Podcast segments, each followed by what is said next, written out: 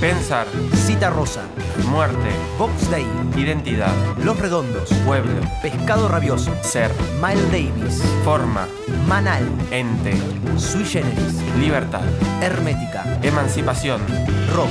a priori. Rock a priori. Porque antes que nada, el rock. Buenas noches, Santi. ¿Cómo andamos? Muy bien, querido amigo. Bueno, contame, a ver, ¿qué, es lo que acabamos de, de escuchar? Bueno, acabamos de escuchar un tema de La Renga llamado El Rebelde. El Rebelde con B corta, ¿puede ser? Sí, sí, sí, Rebelde. O sea, lo escribieron con mal. B corta. Jason faltó a la escuela ese día. ¿O no? no fue así.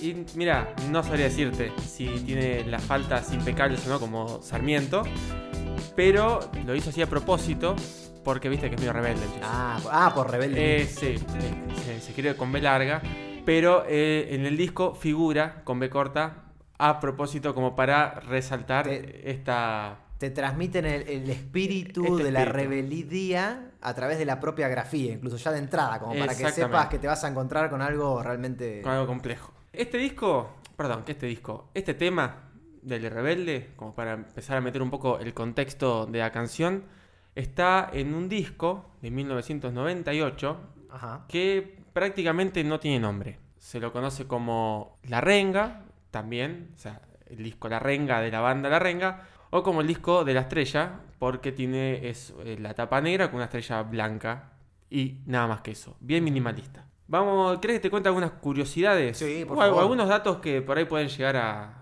a ser interesantes. Cuando este disco se lanzó, perdón, se presentó en vivo, tuvo una convocatoria de 50.000 personas en el año 1998. Ujú. Estamos hablando de un público muy masivo. Los recitales se hacían en estadios de fútbol y eso permitía esta participación de mucha gente. Y te voy a contar otra cosa curiosa, otro, una polémica que hubo ahí, porque este disco fue editado por la, eh, o fue producido por eh, la productora Polygram.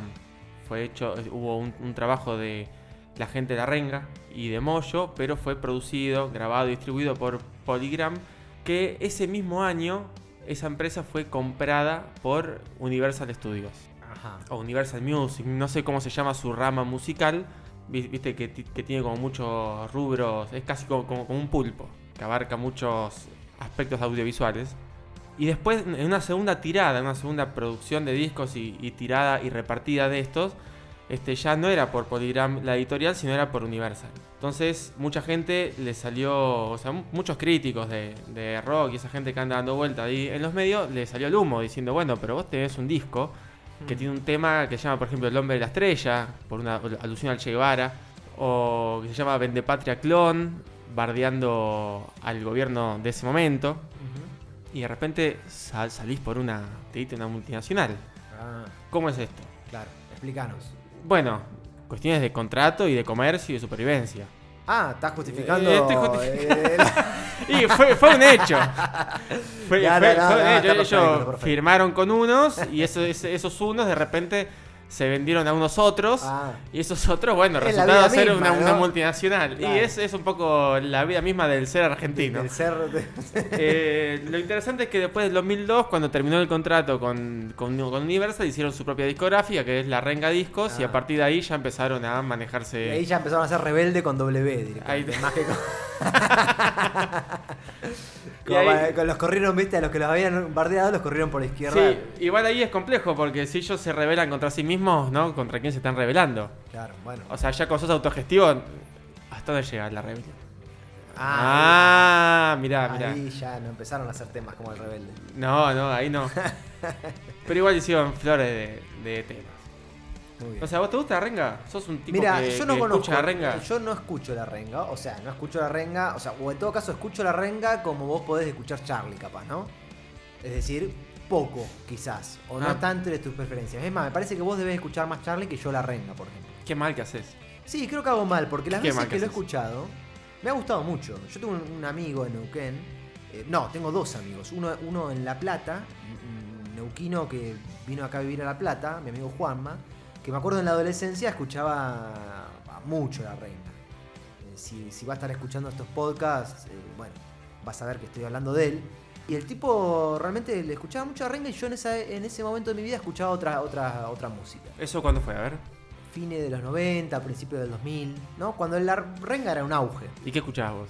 Y yo escuchaba Doors, por ejemplo. A, Ah, lo- a lo- a nivel internacional escuchaba Doors, principalmente, pero, pero escuchaba de todo también. O sea, escuchaba mucho, mucho, bueno, muchas cosas, variadas. Mirá, Santi, no, no- nos vayamos por las ramas, pero sí. No, es una frase complicada, escucho de todo.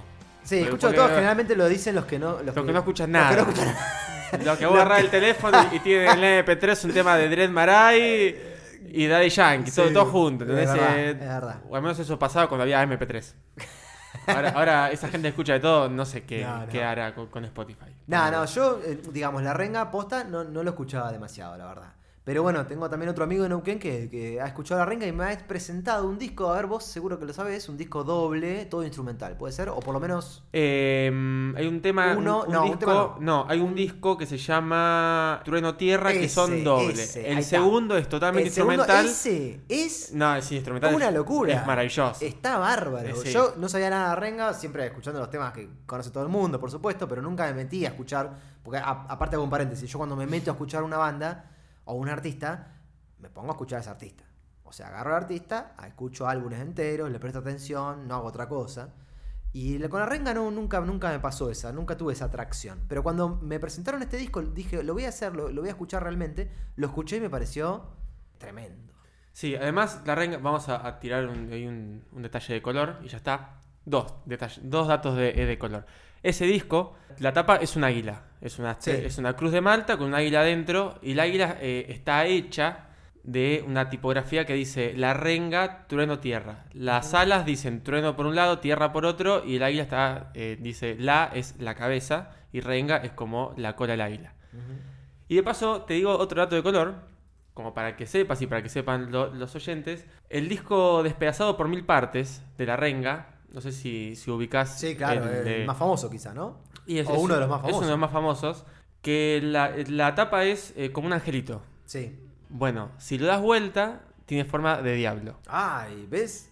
¿Eh? Son todas verdades las, las cosas que se dicen del rock. ¿De Rocky y el Diablo? Del rock y del diablo. Sí, hay una, una analogía muy. o una historia muy interesante de eso, pero eso, eso ya te, te- Vamos a ya, ver ya después, la vamos a contar en otro Vamos, momento. Vamos. a ir a lo que a lo que nos compete. Bueno, Que es un poco leer algunas cosas, eh, la letra, sobre todo de esta canción, y ver qué disparador filosófico nos tira.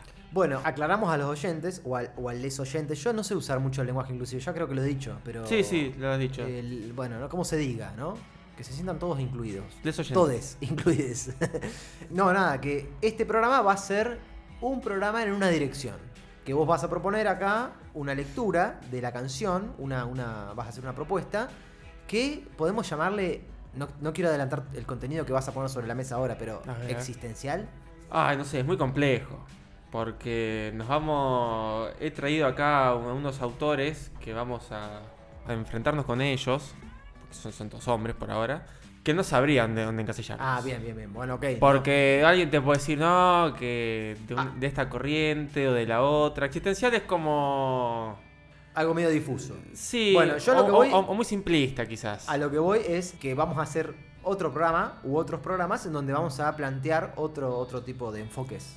Así que ahora vamos a ir Sí, sí. por, este enfoque que no le vamos a poner una etiqueta, pero No. que bueno, vos nos, dirá- nos dirás sobre los pasos de qué se trata. Bueno, ahora que ya tengo el bastón de mariscal, vamos, vamos, vamos a ver qué hacemos con esto. También ah, vale aclarar que esto va a ser el programa anterior que hicimos con respecto al himno, Los tres del himno. los tres del himno. Sí, o sea, digo el programa anterior por el tema anterior que es el himno, pero sí, fueron tres. Tuvieron una- un tratamiento muy particular porque tomamos al himno en su totalidad como discurso. Eso fue as- así, lo arrancamos. Acá vamos a retomar nuestra metodología propuesta, que es ir leyendo a ver qué onda y a ver qué nos ofrece la canción para que vayamos pensando. Como hicimos en su momento con Box Day. Exactamente. Esa es la línea fundacional de toda esta idea. Así que bueno, he, he agarrado el primer, la primera estrofa y la tercera y la cuarta como para ir tirando de algunos de algunas hoguitas, a ver qué te parece a vos, a ver qué te propongo yo y a ver a qué llegamos. Bien. La primera estrofa dice, soy el que nunca aprendió desde que nació cómo debe vivir el humano. Bien. Eso a, a vos, ¿a qué te suena? A ver. A ver. No, no, decime tu opinión y después yo te voy a traer para mi molino. Eh, repetímela, por favor. Soy el que nunca aprendió desde que nació cómo debe vivir el humano. Eh, me vas a traer, ¿cómo dijiste? Para mi bolita, ¿qué dijiste? Soy el que nunca aprendió. No, no, eso sí, no, no, lo que, lo que habías dicho antes. no me repitas como un loco. Yo sé, vos no me estás pre- preguntando. Eh, Eh, no, no sé, no, no, como cierta incapacidad de sociabilización quizás, de poder desarrollar eso que, que la gente dice que es la vida y cómo se debe vivir en todo caso, según un medio, ¿no? Un promedio. Hay que vivir así, hay que vivir así. Bueno, yo soy el que nunca aprendió a encauzarme en esos, en esas, bajo esas reglas o algo así. Bien, Estoy tirando eh, cosas que no sé si están bien. No, pero, no, es que acá, ¿qué, qué es lo que está bien? eh, Eh, Otro programa aparte. Esto marca un- una línea. Que es acá lo que empieza narrando el personaje que interpreta Chizo. Es que hay una diferencia entre lo que soy yo y lo, lo que se debe hacer. Entonces acá ya empieza marcando un binomio. Yo soy el que no entra en los parámetros de lo que se debe hacer. Entonces, de lo que se espera de mí. exactamente. Primero ya hay, hay una anunciación fuerte. Bien. Es verdad. So- soy esto. Que no es lo corriente, digamos, por decirlo de alguna manera. Siempre que haya reunión, será mi opinión la que en la familia desata algún bardo. No puedo acotar, siempre está mal, la vida que amo. Ahí como que seguimos en la misma línea, Sí. ¿no? Seguimos en esta línea de estoy en otro lado. Está mi familia, que opina de una manera, y cuando yo hablo se, se pudre. O sea, está mi, mi familia y yo. Antes que eh, teníamos algo, algo parecido, ¿no? Está cómo debe vivir y el yo. Como en general. En, en la Sí. primera estrofa es como algo más general. Exactamente. Y después lo localiza en la familia, por ejemplo. Sí. Y entonces acá es donde termina con un remate que es el que vamos a retomar para decir, caminito al costado del mundo, por ahí he de andar, buscando un rumbo, ser socio de esta sociedad me puede matar. Esta idea de soy el que no encaja ni en el cómo se debe hacer, ni en la familia, me mantiene al margen. ¿eh? al costado del mundo, digamos. Entendiendo al mundo. Y esto, esto está buenísimo, pues es re potente. Entendiendo al mundo como las cosas que deben ser de una manera. Es Y- el deber ser. El yo- mundo es el deber ser. Exactamente. Es la representación del deber ser. Estoy afuera. Estoy afuera, en la periferia. Y esto es como que me lleva a pensar a una idea, pero fundamental de la filosofía, que tiene un fuerte anclaje en la filosofía moderna y que no fue un, un eje muy trabajado, que es el tema del otro. ¿No? ¿Qué es el otro? Acá el Chizo, o el personaje que, canta, que interpreta a Chizo al cantar, es un otro. Es una persona que está fuera de la familia, fuera del deber ser, y camina al costado del mundo, en una, si- una situación de, de marginalidad. ¿Y qué es el otro para vos, por ejemplo? Y decímelo así como rápido, en sentido común, ¿no? No, Eh, es, o eh, tu sentido eh, común, si quiere. Y la- Eh, un otro, ¿a qué te remite? a lo diferente, la diferencia. O sea, la palabra que me surge es la diferencia. Y creo que desde la filosofía también va a surgir la diferencia. A mí me cuesta pensarlo como. O sea, es lo no idéntico. Es lo no idéntico, Es, eh, exactamente. es lo contrario a la mismidad. Por ejemplo, hay un principio conocido como principio ontológico que es el principio de identidad, Sí, ¿no? Que dice que un objeto es idéntico a sí mismo. exactamente. Bueno, lo diferente o, o lo otro vendría a ser lo que. Eso, esa no identidad. O sea, lo que no es ese objeto. ¿No? Digo, sí, ¿estoy- sí, no, no, sí, o sí. No, vos corregime, No, no, porque es, yo- sí, es eso, es eso. Una, una otredad es eso que mantiene una diferencia a una mismidad, digamos. Acá como que planteamos dos términos. Lo mismo y lo lo diferente. Esto es una cosa que, se- que se integra, digamos, en el, en el vocabulario a partir de la modernidad con Descartes. Cuando Oh, él- no lo mencioné a ese. No, Estuvimos no, pero- hablando antes de. no, no, pero de- es breve, es breve. no, Bueno, tranquilo, bueno, eh. bien, Tranquilo, porque me- tranquilo. Porque me- me- me No te- cansa un poco que la gente lo mencione. no te pongas mal. Bueno, pero Para lo- los académicos lo mencioné Descartes, Descartes, Y Descartes, es un bueno. muerto, un muerto de hambre. Descartes, no es, importa. sí, es un muerto de hambre, pero no, pero- pero no importa. Pobre Descartes no es un muerto de hambre. eh. La gente que lo, que lo cita es una muerta de hambre, no Descartes, pobre Descartes. No, él también se habrá muerto de hambre. Ah, sí, no, se murió de pulmonía. Se murió, de bueno, pero era. se murió ahí. de- y pero era bastante se cagó de frío y se murió. Era medio tirado, era medio tirado. Hay, hay muchas historias alrededor de, de su vida que, que lo, ponen en un lugar medio turbio, pero no vamos a hablar de Ah, eso sí. ahora. Vendía droga en las escuelas. No, era como una especie de gigoló. Con ese bigote no me extrañaría. Ah, ¿Eso lo sabías? Era como un gigoló que para bancar sus investigaciones se levantaba mujeres Uh, duquesas mirá que- ah, multimillonarias. Ahora, ahora es mi filósofo fa- favorito, entonces. No, se, se murió de pulmonía, boludo. Ah. Vos tenés una, muer- una muerte más heroica hay que tener para, para ser recordado. Porque te recuerden por el, el discurso del método. Y, no. Si, y si no me equivoco, era porque le iba a enseñar matemáticas. La, la- la reina de Suecia, para la que él trabajaba, le pedía que le vaya a enseñar matemáticas muy temprano. Y Descartes no le gustaba madrugar mucho. Y se tuvo que levantar temprano y fue y se cagó muriendo, boludo. Fíjate, no hay que hacer caso a la gente que te dice que tenés que hacer las cosas temprano. No, no, de ahí está prohibido por ley levantarse antes de que salga el sol, pero Sí. bueno. Hay toda una anécdota o todas unas cosas que él cuenta, ¿no? De que se pregunta, él creo que estaba escribiendo. Viste que Descartes siempre arranca sus, por ejemplo, sus meditaciones metafísicas arrancan, estoy acá escribiendo con Sí. el fuego de la chimenea y qué sé yo.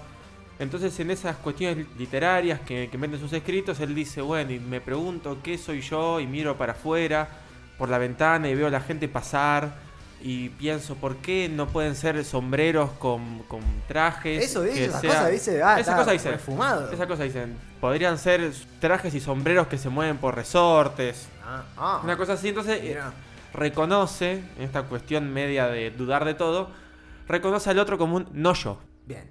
Así, Por- así- así arranca la filosofía moderna, digamos, está, si se quiere, canónica. Con eh, resortes y no yo. el otro es no, no yo, punto. Ya hay una cuestión de ciencia ficción ahí que podemos meter en el medio de, de androides y Bueno, robots. me encanta. Aguante la ciencia ficción.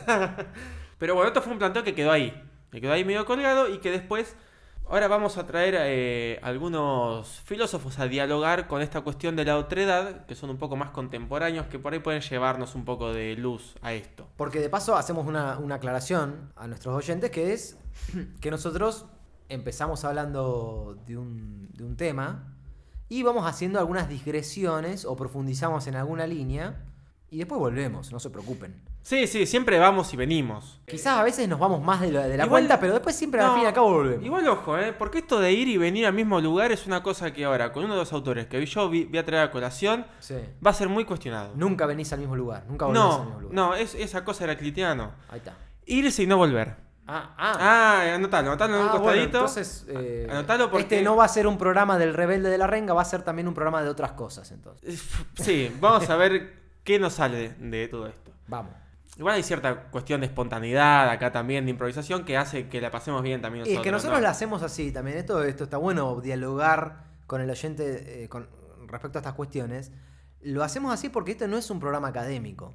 O sea, nosotros no hacemos un programa académico. Nos permitimos esta- estas digresiones e irnos a veces por la tangente porque es un programa de rock y filosofía. O sea, estamos acá, de- es un modo descontracturado de hablar de, de filosofía, siempre trayendo o, o- o tratando de usar de trampolín el rock, la música, que es algo que nos gusta tanto. Sí, y ese modo descontracturado es un modo de ser. Y ese modo de ser me remite a Heidegger. Bien. ¿Qué sabes vos de Heidegger? Que era un alemán, medio nazi. eh, Medio nazi, era afiliado ah, al bueno, partido. es como decir, nazi. Tabarossi es medio peronista. Ah, pero... ¿Está afiliado vos, Ya Tabarossi? sabes que estoy afiliado, pero casi estoy afiliado al PJ, pero medio que de- podría estar afiliado a otro partido tranquilamente. Como no sé, al, al PTS. Al- no, tampoco tan, tampoco hacer tantas boludeces. No, no. al no. UCR, que eso es peor. Ah, perdón, no Ni queremos hablar ofender a de- ningún del- oyente, no, no. no, no, sí. No, no se eh, ofendan. Acá nosotros no eh, somos bastante abiertos, en- o por lo menos yo me considero un tipo bastante abierto con la cuestión política. Pero no nos vayamos por la tangente. Yo creo que el próximo programa podemos meter un poquito más de cuestión política. Estaría bueno. Sí. Ahora, ahora vamos con Heidegger. Ahora vamos con esto. Bien. Porque él habla un poco del otro. Heidegger eh, tiene un, libro, una obra que se llama Ser y Tiempo, que es una ca- casi su obra canónica, digamos, lo que todo, lo que se lee de él, que ha hecho muchísimas cosas más, en donde se encarga de, de alguna manera, y decirlo así mal y pronto, hacer un análisis de las estructuras internas del ser humano, ¿no? Cómo el ser humano se compone y se configura para vincularse con el mundo y así poder existir. Entonces tira un par de ideas, ¿no? Como el ser humano, que él lo llama la persona que es, el ser, que está ahí, en el mundo, ¿no? Entonces él usa un técnico, eh, un- un- un Término técnico. un término técnico que sería ser ahí, que es la persona que está siendo en un lugar determinado, que es el mundo, y se vincula con el mundo que lo rodea, que al principio él retoma el tema de dos objetos, ¿no? Entonces, parte de un punto básico que es el ser humano está en un mundo, en un lugar específico en donde se relaciona con objetos. Rodeado de objetos. Bien. El ser humano entiende esos objetos, los interpreta. Son dos cuestiones importantes. Entenderlos e interpretarlos. ¿Para qué? Para utilizarlos.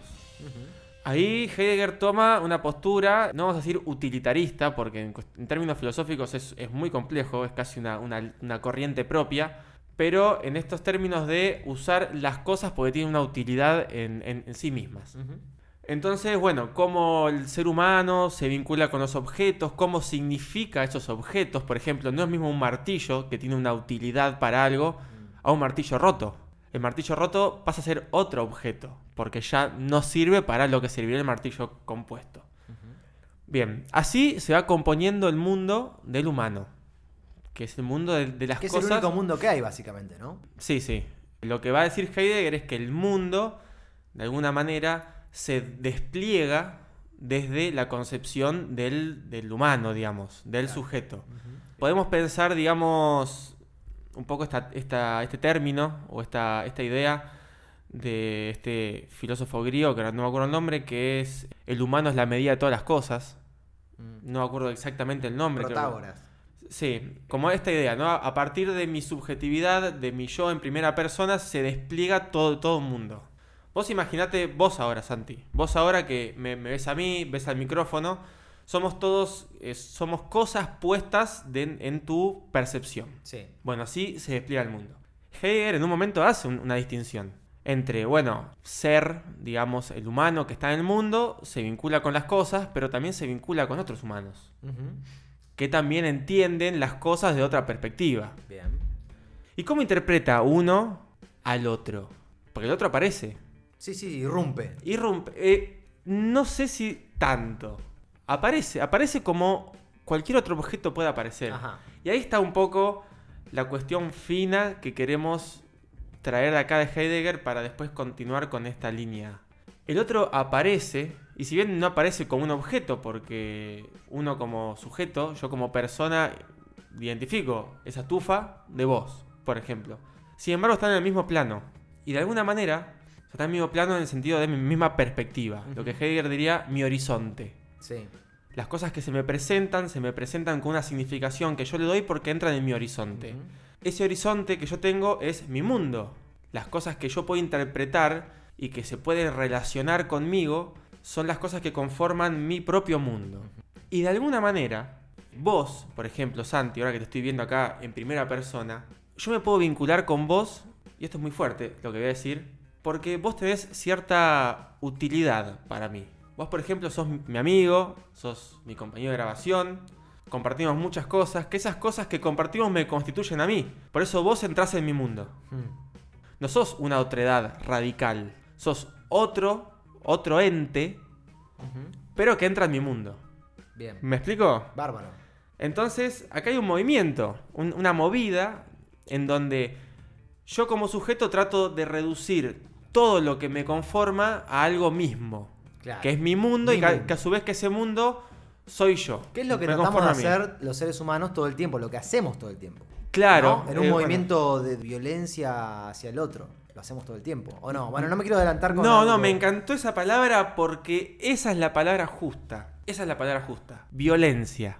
Porque cuando yo trato de ver todo lo que me rodea y de interpretarlo desde mi perspectiva, de meterlo en mi mundo, de meterlo en mi horizonte y de comprenderlo, porque para Hegel comprender es saber usar. Mm. En esto digo que hay una cuestión instrumental, no utilitarista, esta es la palabra, instrumental. Hay una cuestión instrumental. Las cosas que se me presentan son entidades que yo puedo usar como instrumentos para, de alguna manera, conocerme a mí mismo, digamos, ¿no?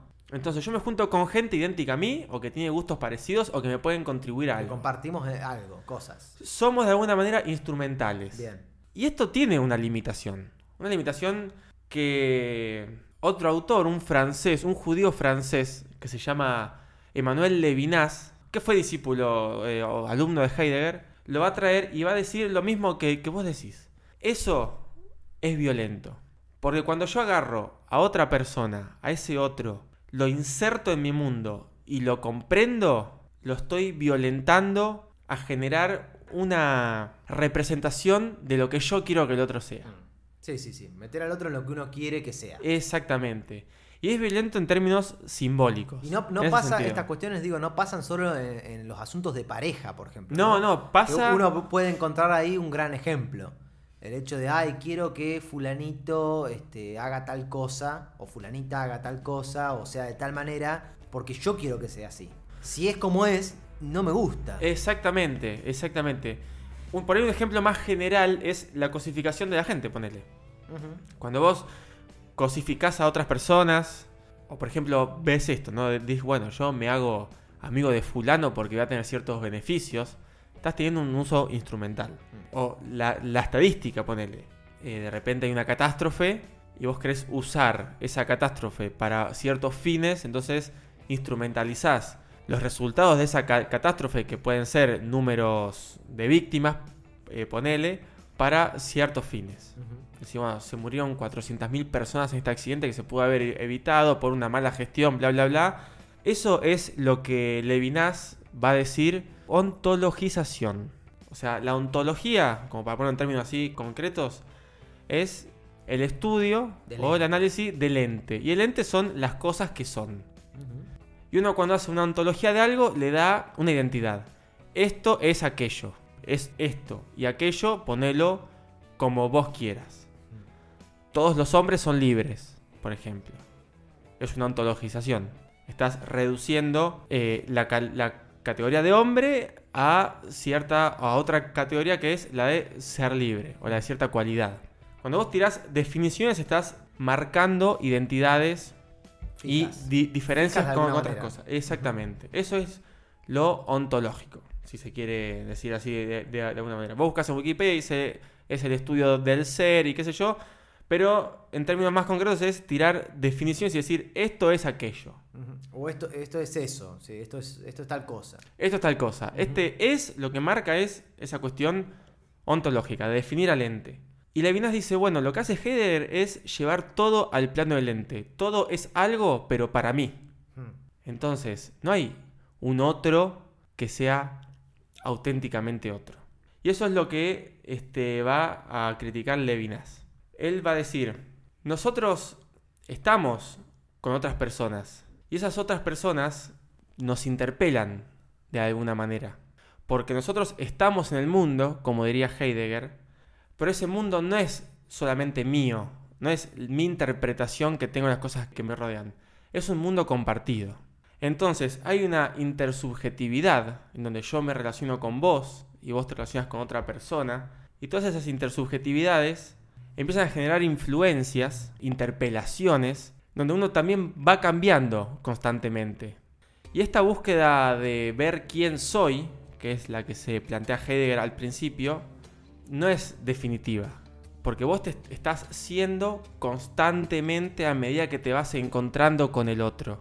Porque acá lo que hace Levinas es decir, no hay que poner a la ontología, a esta cuestión de ver cómo son las cosas, frente a mis ojos. Yo tengo que, que- que salir al mundo a ver cómo son las cosas y, y clasificarlas.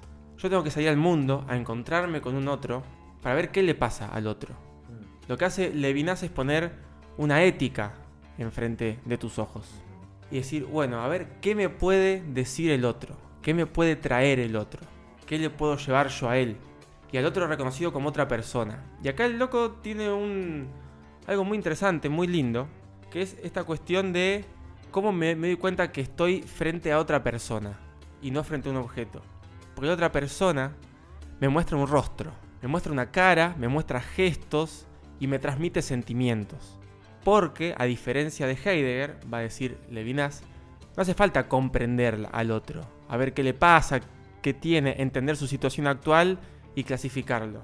Tengo que también dejar eh, entenderlo con empatía, para ver qué me dice el otro y dejarme Claro, porque permear. pareciera que en el, en, en el a, a veces se podría pensar que una posición progre, que no sea la de el censurar al otro, es la del tratar de entenderlo, ¿no? Uno, uno dice, entre las dos opciones de, de ser cerrado con el otro y ser abierto, está, bueno, en la apertura estaría en tratar de entender qué le pasa al otro. Acá Levinas daría un paso más allá, va más lejos todavía que, que eso. No, no se trata de entenderlo porque lo que capaz que presu- lo que se presupone con ese entendimiento es de alguna manera tratar de clasificarlo. Exactamente. En, en- en algo que yo ya tengo en mi cabeza armado. Bueno, yo trato de entenderlo para decir, ah, este está acá, en este nicho.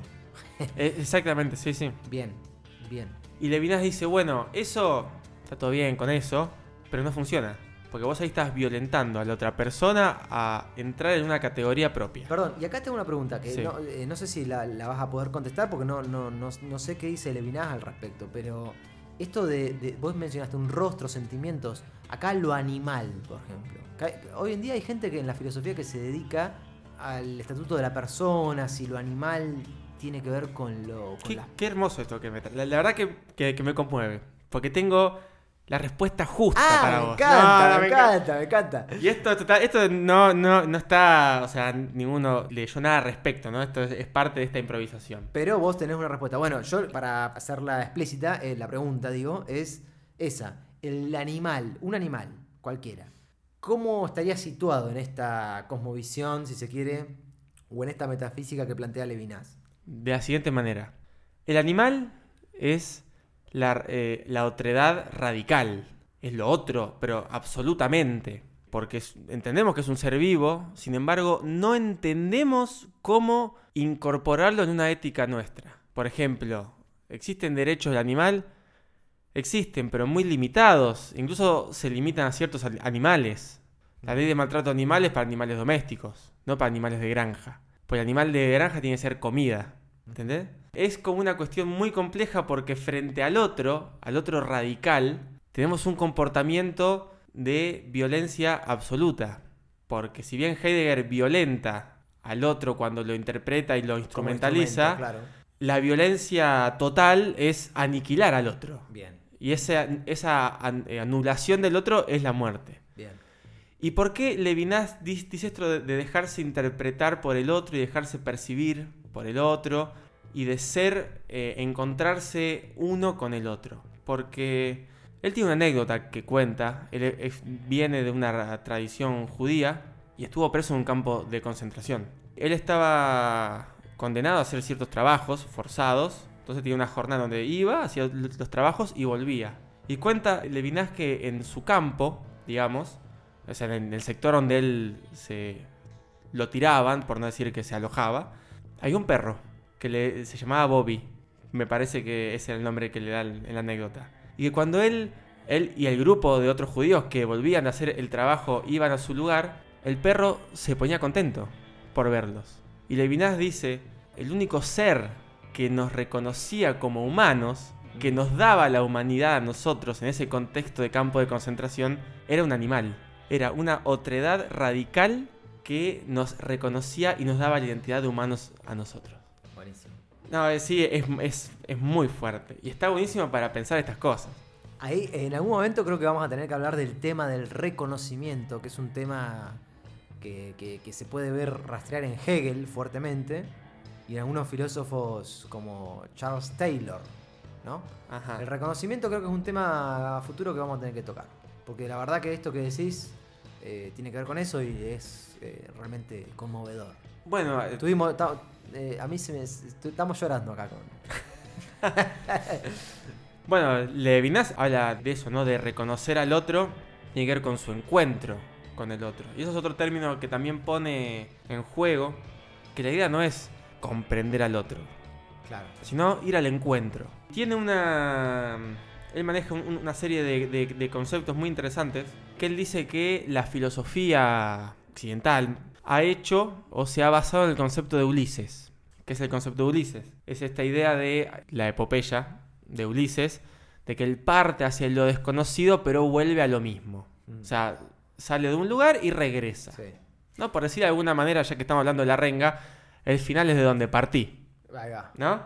Es un. Desde, una, desde algo. Desde la mismidad, irse hacia lo, lo exterior y regresar a la mismidad. Sí, Eso hizo la filosofía occidental. sí. Trató de agarrar todo lo otro, la otredad, lo que estaba afuera, y llevarlo a la mismidad. Eso es lo que hace Heidegger, dice Levinas. agarra todas la- las cosas que están afuera y las acumula, eh, agarra un conjunto de entes, que son todos los que se despliegan en el mundo, y los junta bajo una totalidad que es el mundo. Es que hay, Que se, que se revela en el ser, después dirá Hegel, pero es un tema aparte.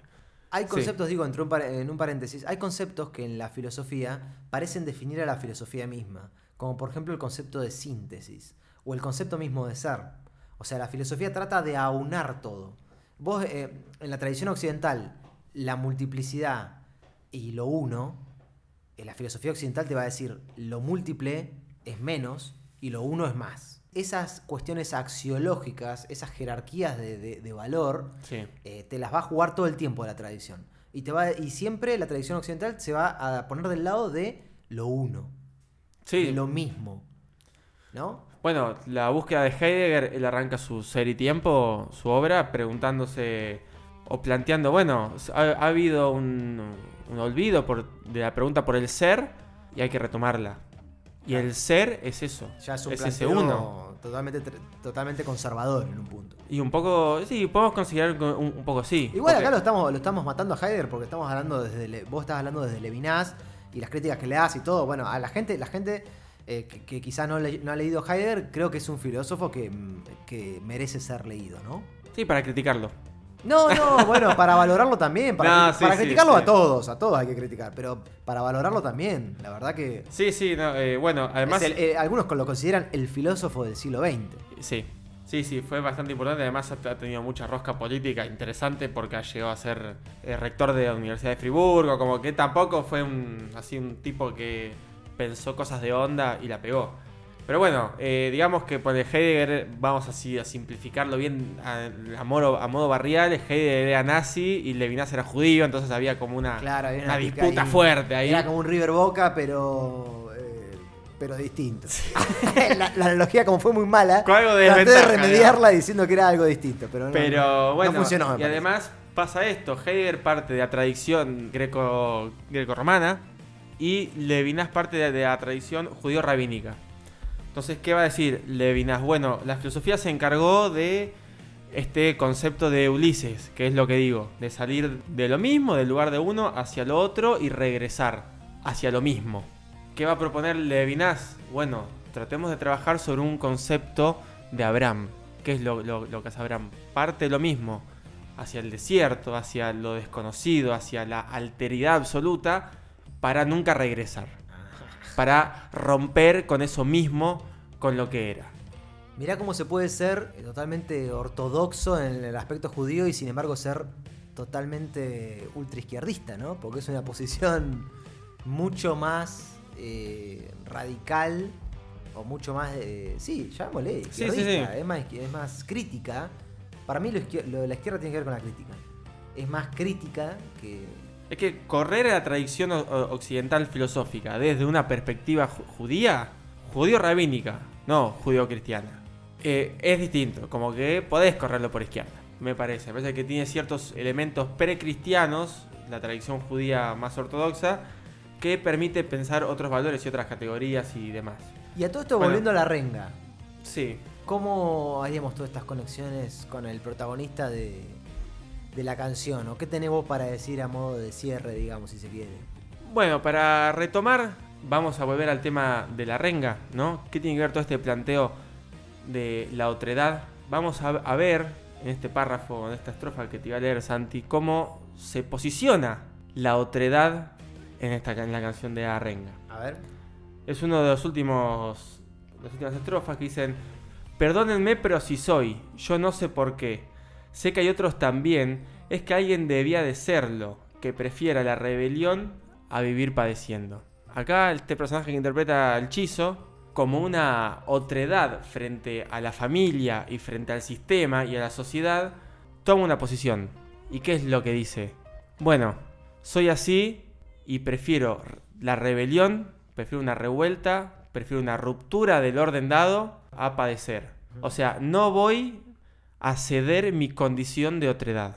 Si no soy el otro que te irrumpe, y esto ya es una, una- una interpretación forzada que vamos a hacer, si no soy el otro que puede irrumpir en un debate familiar o en el funcionamiento de- del sistema, prefiero morir. Por eso En realidad dice, prefiero La rebelión a vivir padeciendo. la rebelión a vivir padeciendo. Sí, ese padecimiento es relegar su otredad, su condición de otro, al yugo, sí que se quiere, Exacto, del sistema, como dice acá, sistema, o de la familia. misma, claro. Pero ahí está como es, ese juego, o sea, la canción claramente tiene una postura marcada donde soy un otro y me quiero afirmar como, Como otro, otro, claro. radical, Bien. como otro fuera del sistema, en contra de, de mi familia. Prefiero eso Pre- a la... Prefiero romper todo, que haya una rebelión y dar vuelta a los órdenes al padecimiento que es, que significaría que es la incorporación a la mismidad. eso mismo, incorporar mi identidad a esa mismidad no es posible.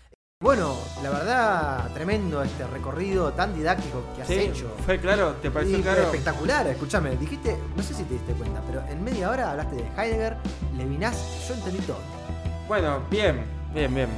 Bueno, querido, nos vemos en el próximo programa. Dale, Santi. Que vamos a tratar este mismo tema, pero desde otra perspectiva. El mismo tema, digamos, el tema de la renga. El tema de la Seguimos renga. con la renga, bien, pero, bien, pero vamos a decir todo lo contrario de lo que dijimos.